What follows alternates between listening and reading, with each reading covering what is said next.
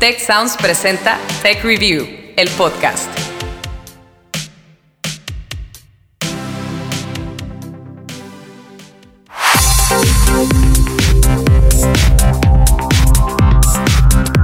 Bienvenidos a un nuevo episodio de Tech Review, el podcast. Historias para mentes curiosas. Yo soy Ana Torres y en este episodio abordaremos un tema de innovación y ciencia. ¿Qué les parecería viajar al espacio en plan de turista? Pues hoy intentaremos llevarlos hacia allá, rumbo a la última frontera. Space, the final frontier.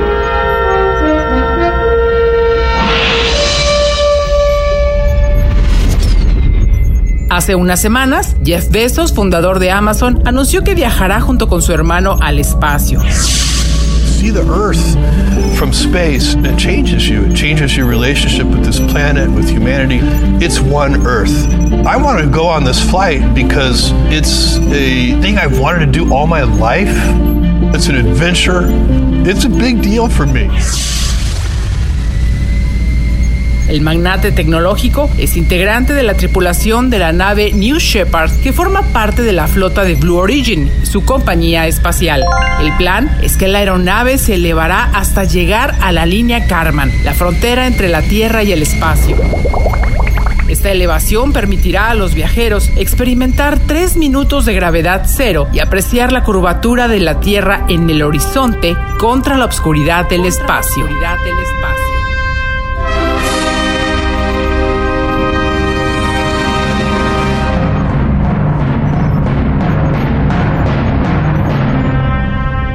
Así, Besos y Blue Origin buscan unirse a la reducida lista de compañías y empresarios que quieren hacer del turismo espacial una realidad, o al menos realidad para quien pueda pagarlo. Pero viajemos hacia el futuro. Imagínense, es verano y ustedes están listos para tomar unas vacaciones. Preparan su maleta con sellado hermético. Ups, olvidaron algo. Regresan deprisa a su habitación por un casco especial para proteger sus ojos de la radiación. Salen de su casa con el tiempo justo rumbo a su viaje. Su boleto dice Plataforma D5, 12 horas, destino, el espacio. El espacio.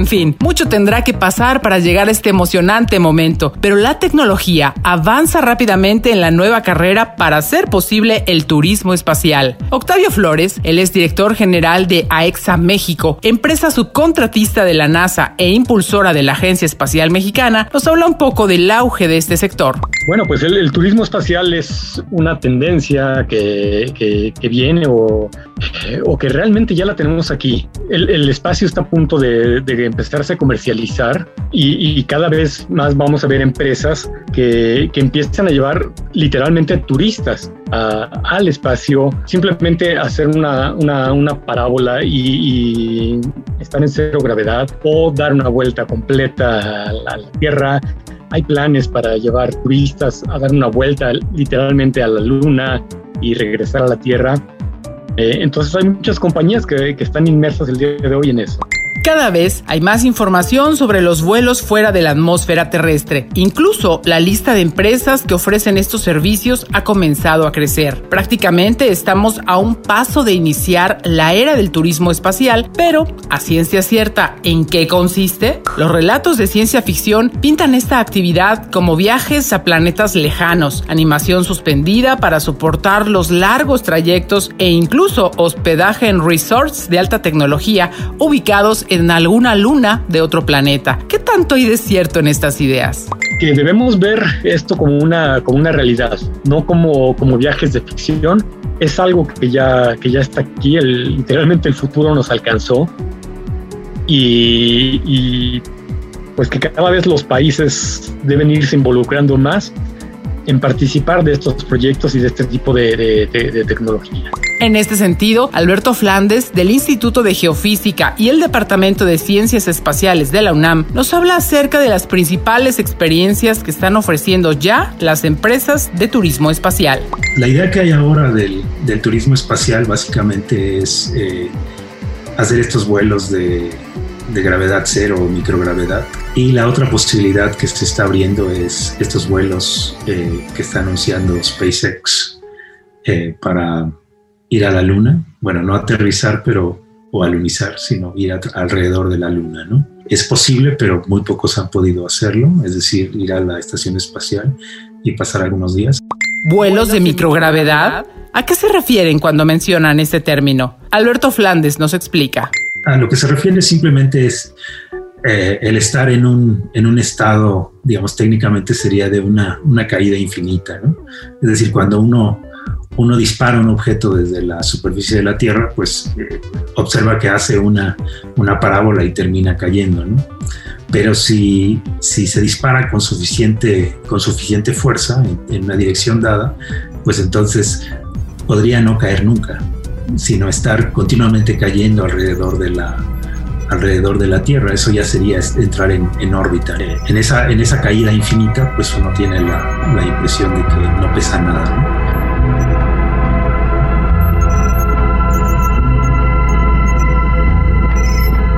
Hasta el momento, la ficción sigue superando a la realidad. Sin embargo, estamos cerca de lo que Isaac Asimov o Ray Bradbury planteaban en sus relatos.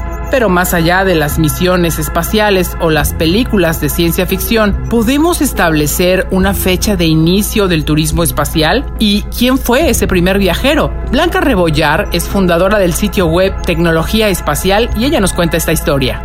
El pasado 28 de abril de 2001 se llevaron a cabo las vacaciones más costosas del mundo cuando el americano Dennis Tito invirtió 20 millones de dólares en una reservación en una compañía que se denomina Space Adventures, abordando una cápsula espacial que se denomina Soyuz, que es de los rusos. Y la agencia espacial, podemos decir que en este caso fue su aerolínea y su destino a la Estación Espacial Internacional. Resulta que Denis Tito era un ex ingeniero de la NASA y a pesar de formar parte de esta agencia del gobierno de Estados Unidos, no contaba con el entrenamiento necesario para formar parte de una misión espacial. Sin embargo, haciendo un pago millonario cumplió uno de sus sueños, viajar al espacio y conocer la Estación Espacial Internacional. Escuchemos de nuevo a Blanca Rebollar.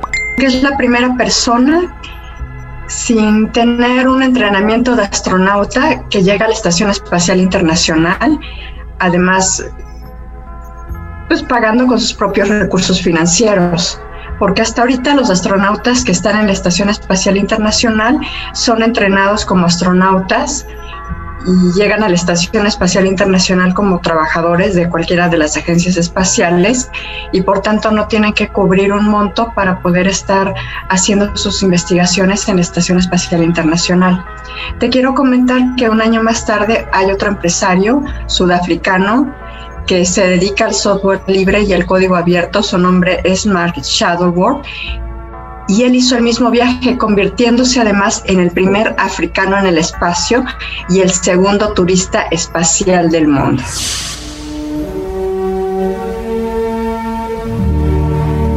The 9000 series is the most reliable computer ever made. We are all foolproof and incapable of error. A finales de los años 60, el director de cine Stanley Kubrick y el escritor Arthur C. Clarke se embarcaron en una aventura literaria cinematográfica que concluyó con la publicación de 2001, Odisea del Espacio. I'm sorry, Dave. I'm afraid I can't do that. La película y la novela se estrenaron justo en los años finales de la denominada carrera espacial entre Estados Unidos y la extinta Unión Soviética, países que, como ustedes saben, compitieron en la exploración del espacio exterior con fines científicos y también militares. Pero las coincidencias no existen. Como ya habíamos mencionado, 2001 fue el año en el que ocurrió el primer viaje turístico al espacio. Este evento fue el detonante de un nuevo episodio en la carrera espacial que ahora tiene más tintes comerciales que militares o científicos. Vamos a escuchar de nueva cuenta a Octavio Flores, director general de AEXA México. Bueno, estamos viviendo una nueva eh, una nueva carrera espacial que tal vez no, no es tan mencionada como, como en los años en los 60, en los 70, en la época de la Guerra Fría, pero hoy en día hay una feroz competencia principalmente entre Estados Unidos y China por la, por la conquista del espacio, por la conquista de la Luna y por, por la conquista del planeta Marte.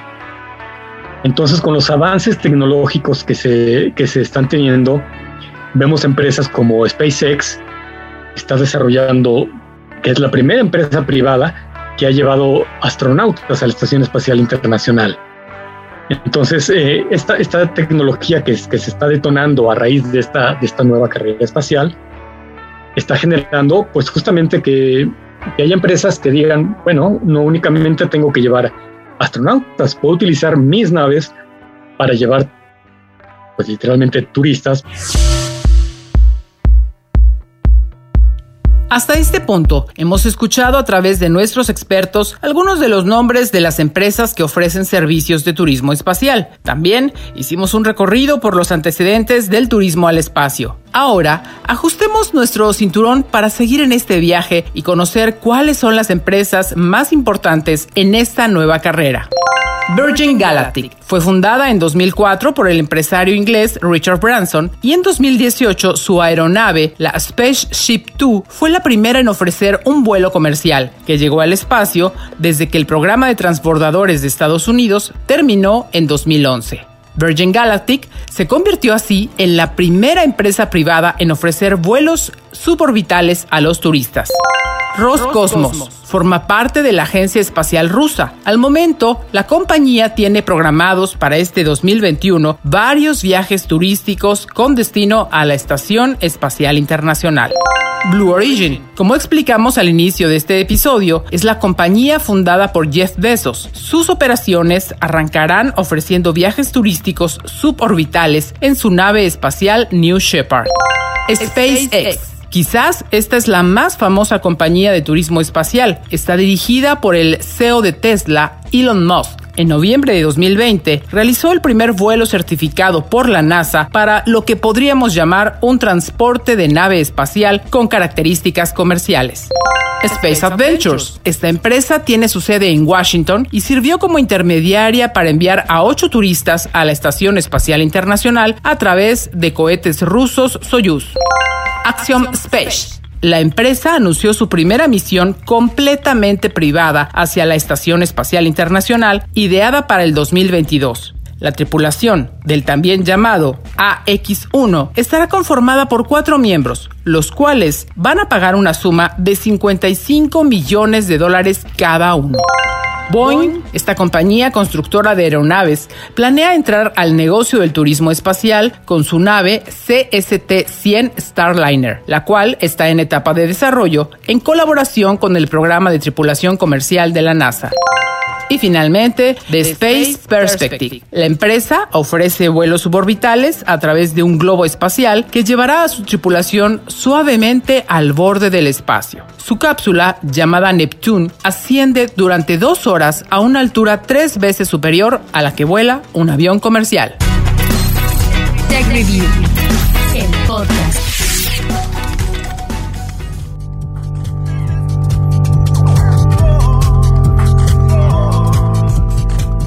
En resumen, sabemos que estamos inmersos en una nueva carrera espacial con compañías que nos ofrecen estancias cortas en la Estación Espacial Internacional, viajes que en cierto punto del trayecto generan gravedad cero y la posibilidad de admirar al planeta desde el espacio.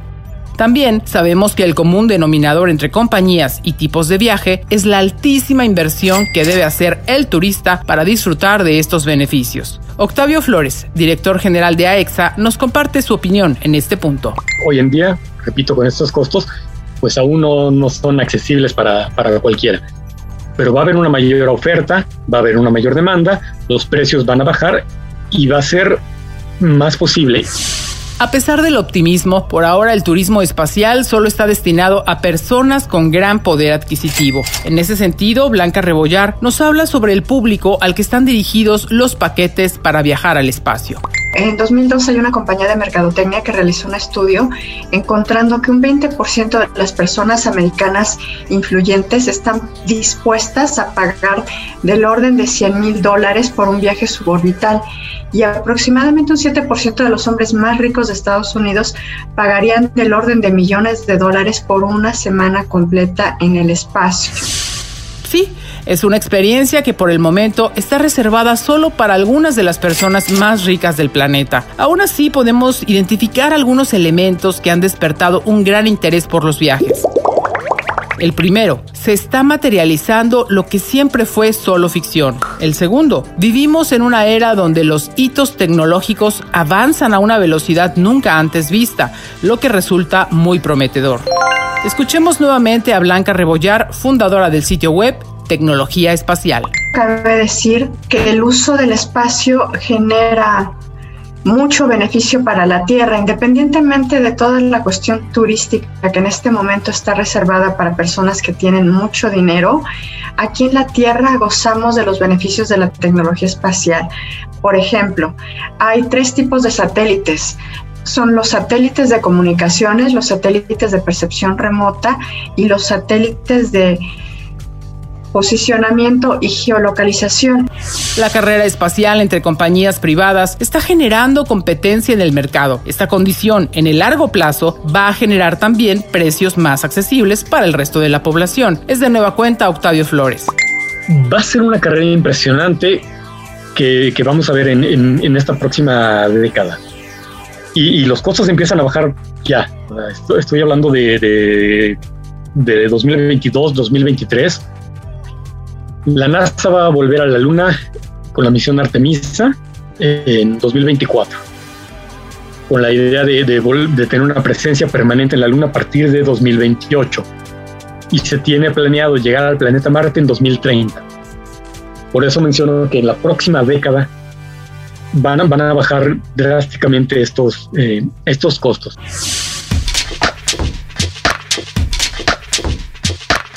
Finalmente, ¿será que estamos tan emocionados con los viajes espaciales debido a que nuestro tiempo en este planeta es finito y podría estar llegando a su fin? ¿Qué nos dice Octavio Flores?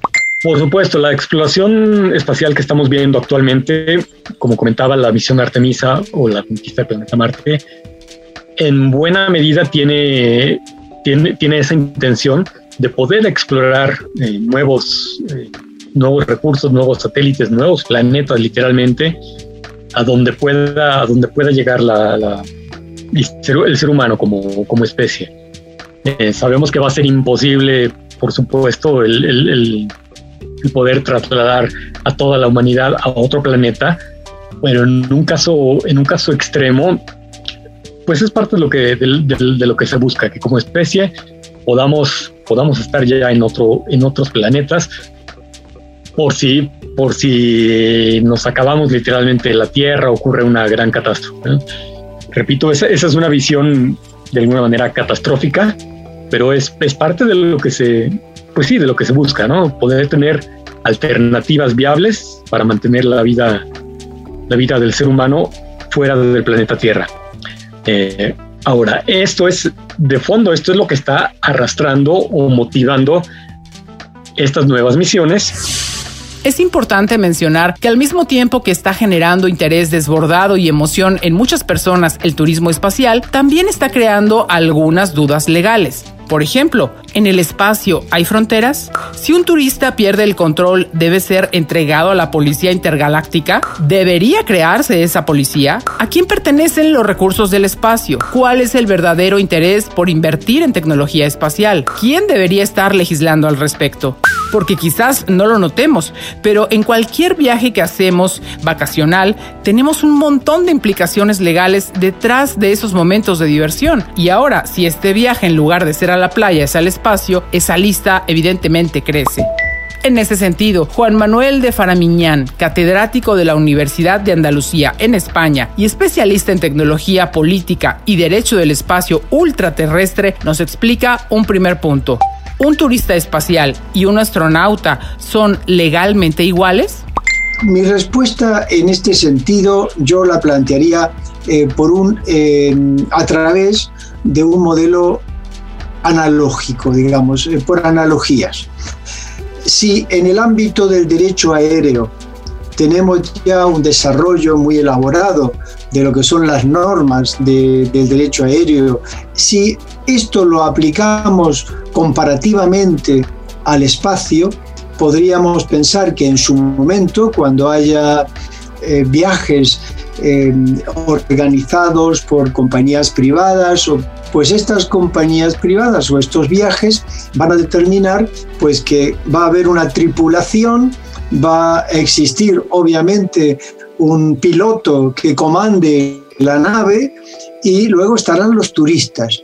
Pues eh, habría que definir en ese sentido una diferenciación jurídica entre la tripulación que podía entenderse en su momento como eh, astronautas en la medida en que están saliendo al espacio y si son rusos se les llama cosmonautas o si son chinos se les llama taikonautas. La ciencia ficción nuevamente se entrelaza con la realidad. Lo mencionamos porque como en la guía del viajero intergaláctico del novelista inglés Douglas Adams, es necesario saber quién es la ley en el espacio. Las naciones a las que pertenecen las compañías de turismo espacial son las encargadas de otorgar derechos y obligaciones a los viajeros. Escuchemos nuevamente a Juan Manuel de Faramiñán. Luego, con el tiempo, con el desarrollo de las actividades eh, de turistas en el espacio, entiendo que habrá que definir una mm, legislación particularizada para los turistas espaciales y esa eh, legislación particularizada no debería elaborarse en el seno ni de un Estado particular o unos estados particulares, ni tampoco en el seno de compañías privadas. Esto debería realizarse en el marco de las Naciones Unidas y específicamente en el ámbito de, lo que es la Comisión para el Uso Pacífico del Espacio Ultraterrestre, eh, que se conoce más vulgarmente con las siglas del COPUOS. ¿Por qué es importante saber qué tipo de legislación debe aplicarse a los turistas espaciales? Un ejemplo rápido, solo imagínenselo un ataque de psicosis o ansiedad en plena Estación Espacial Internacional.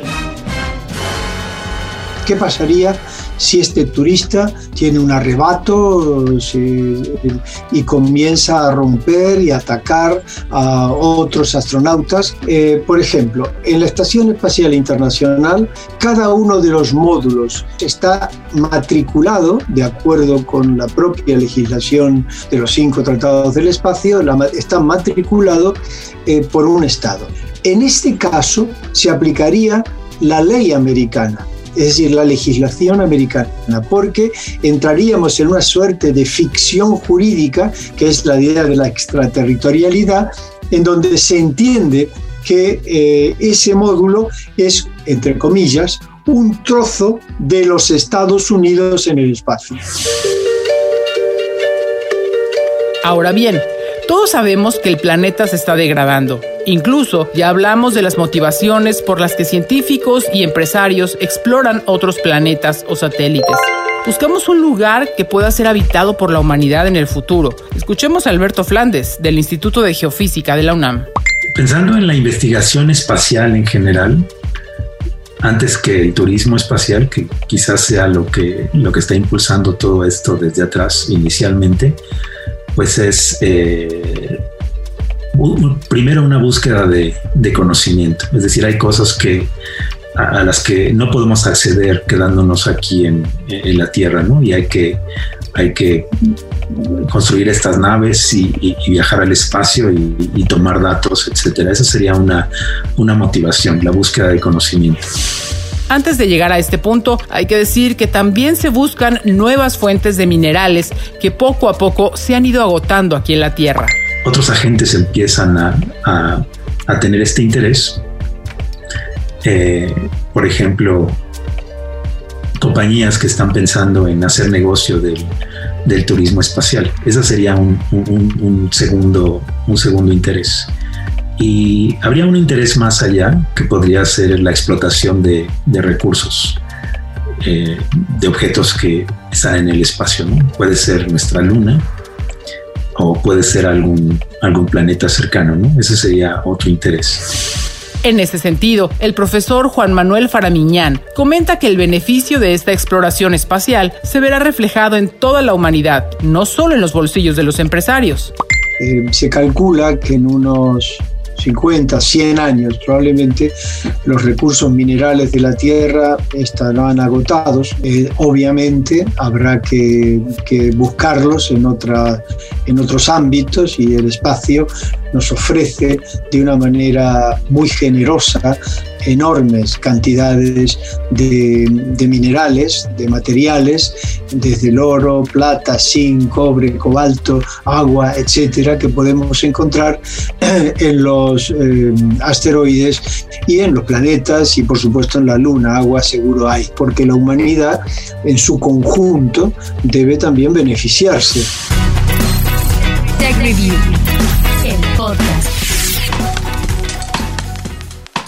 ¿Por qué estamos tan obsesionados con el espacio? ¿Qué estamos buscando fuera de la Tierra? ¿Será que la motivación principal es dar a la humanidad una vía de escape ante la posibilidad de que estemos colapsando el planeta? ¿O simplemente ver nuestra casa desde fuera nos hará apreciarla más?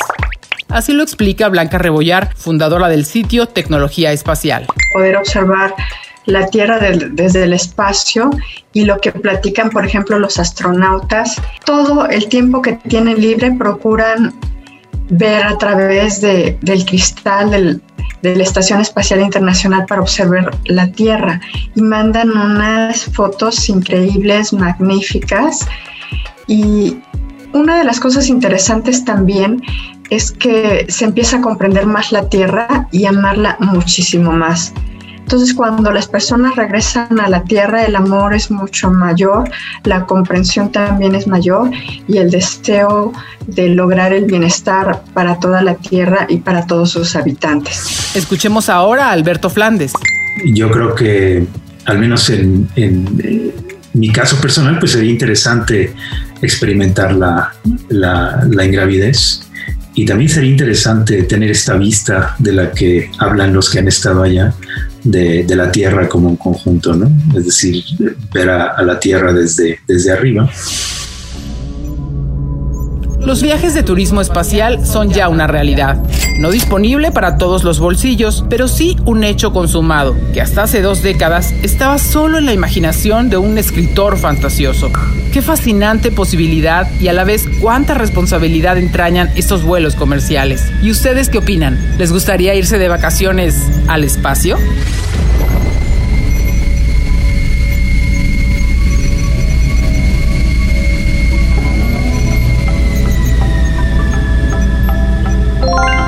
Con este episodio estamos terminando nuestra tercera temporada y es el momento perfecto amigos para que ustedes nos propongan nuevos temas. Recuerden que este podcast forma parte de Tech Sounds, la barra de podcast del Tecnológico de Monterrey y nuestro único propósito es contribuir a una cultura del conocimiento de la mano de los expertos. Así que si tienen una idea que les gustaría que desarrolláramos, por favor escríbanme directo a ana.torresmoya.tech.mx y con mucho gusto la vamos a considerar.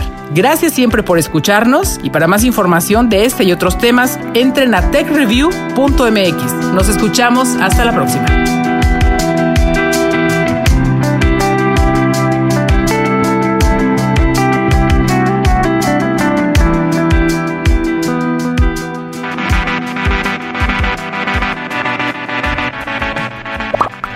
Recuerda contarnos ¿Qué opinas de este episodio usando el hashtag TechReview, el podcast, en nuestras redes sociales?